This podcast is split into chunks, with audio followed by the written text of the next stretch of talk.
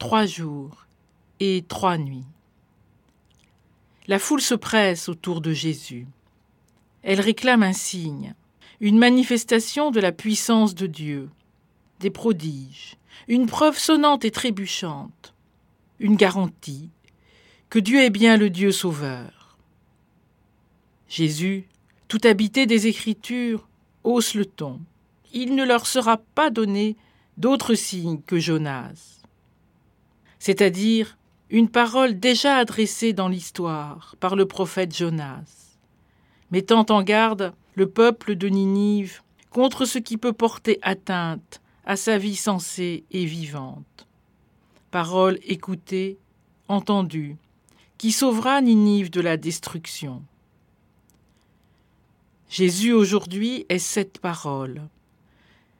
Non plus une parole portée, mais le Verbe lui-même, parole de Dieu faite chair, qui, de la Samaritaine à Zachée, de l'aveugle Bartimée à Lazare, guérit, libère, transforme les êtres qui se laissent toucher par elle, accueille, entend, répond, comprend, redonne une orientation, aux vies empêchées, sauve de la fatalité.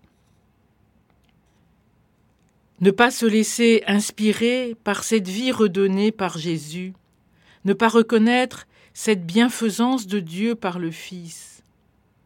Voilà ce qui menace la génération à laquelle Jésus s'adresse.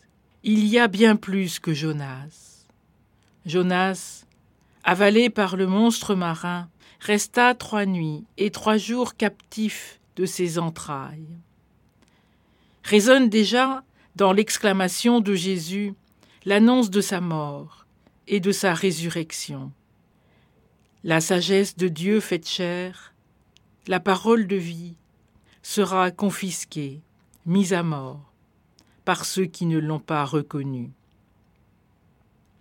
Aux premières heures du matin du troisième jour, ayant traversé la mort, la parole de vie, le Christ, discrètement, loin des manifestations spectaculaires, avec bienveillance, convertira à nouveau le cœur de Marie de Magdala en prononçant son nom.